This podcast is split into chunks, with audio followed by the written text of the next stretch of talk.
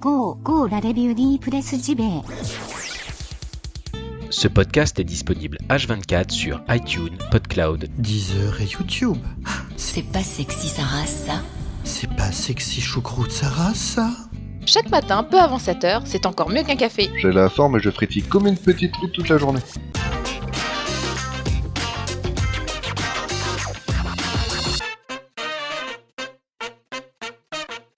Au Royaume-Uni, la parité hein, est un défi pour les studios de jeux vidéo. C'est le site de l'Express qui euh, nous parle de ce sujet ô combien majeur et dont on parle de plus en plus, et c'est heureux, j'ai envie de vous dire. En tout cas, on nous prend euh, l'exemple de Creative Assembly, l'un des plus gros développeurs de jeux vidéo au Royaume-Uni qui depuis trois ans anime ses visites, hein, des ateliers donc qui sont organisés, hein, nous dit l'Express, destinés à des groupes mixtes, mais aussi parfois 100% féminin. Alors la responsable de la direction technique et artistique de Total War Warhammer, hein, Jodie Hazard, dit, je cite, hein, On entend beaucoup d'élèves et de parents nous dire des choses comme ça. C'est plus facile d'être un homme qu'une femme dans cette industrie.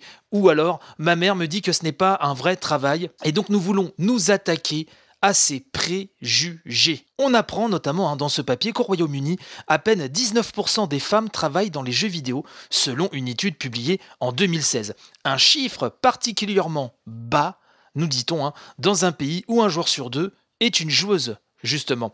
Pour Jody Hazard, cette pénurie est avant tout liée à la formation. Elle nous dit, je cite, un enfant, j'aimais beaucoup les jeux vidéo, mais personne ne m'a jamais dit à l'école qu'on pouvait en faire son métier, regrette-t-elle.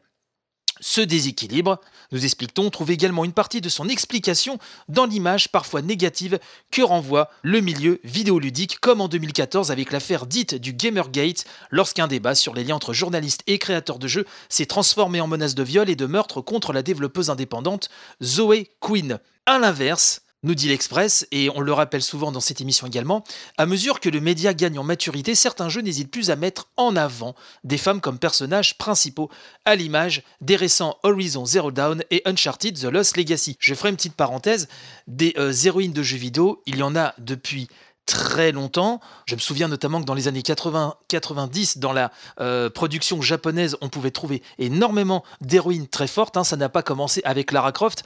Mais il est vrai que ces derniers temps, avec des scénarios plus poussés, surtout des psychologies de personnages beaucoup plus euh, intéressants, beaucoup plus détaillés, on voit de plus en plus de personnages féminins complexes, profonds, ce qui est une bonne chose. Et euh, d'ailleurs, je le répète encore, mais euh, vraiment, que ce soit Aloy hein, dans Horizon ou Nadine et Chloé dans The Lost Legacy, sont vraiment, je trouve, des héroïnes extrêmement bien écrites. Et encore plus hein, du côté de chez Naughty Dog, bien sûr, qui se sont fait une spécialité en la matière.